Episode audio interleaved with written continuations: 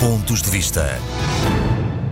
Boa tarde ou bom dia para aqueles que estão em um fuso horário diferente. Eu vou falar um pouquinho sobre as peculiaridades do trabalho dos deputados dos círculos eleitorais da imigração. O trabalho que é efetuado por nós no, no parlamento português, ele, ele, é muito peculiar e eu vou explanar rapidamente como é composto o parlamento português, que ele é composto por 230 deputados, dos quais são eleitos através de 22 círculos eleitorais é, tais como Lisboa, Porto, Aveiro, Coimbra, Açores, Madeira, entre outros. Né?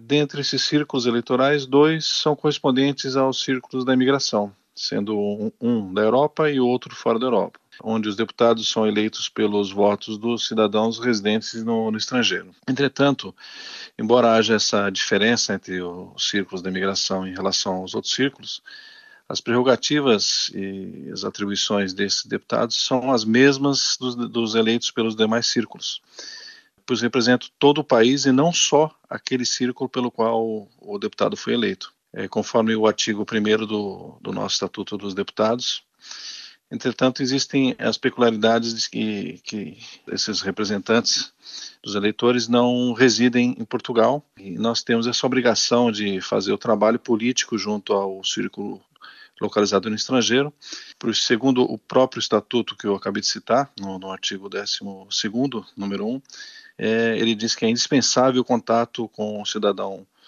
é, eleitor e a sua informação regular. Sendo assim, o deputado eleito pelo Círculo Eleitoral de Imigração, além dos trabalhos parlamentares habituais, que, que nós fazemos, é, existe essa participação junto às comissões parlamentares também e outros, é, existe o dever de, do deputado se deslocar frequentemente para fora do país a fim de contactar com seu círculo eleitoral, é, pra, até para que seja possível para ele, para ele, que seja possível ele melhor perceber as necessidades desses cidadãos. É, entretanto, um fato curioso é que, que chama atenção, até um mero, mero detalhe, é que, mesmo sendo essas viagens um, um dever inerente ao círculo da imigração, esses deslocamentos é, são lançados no, no site da, do parlamento como faltas justificadas. Na realidade, elas não são faltas, né?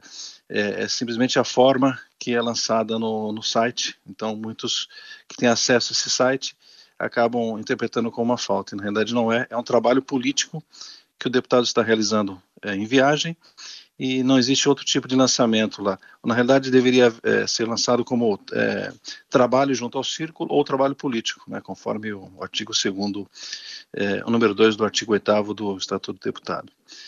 É, porquanto essas visitas aos círculos eleitorais são de vital importância para que haja proximidade entre o eleitor, bem como para que essas iniciativas legislativas é, propostas por, por nós deputados da imigração atendam às, às reais necessidades do cidadão imigrante, pois muitos desses mantêm seus imóveis, investimentos e, e negócios aqui em Portugal.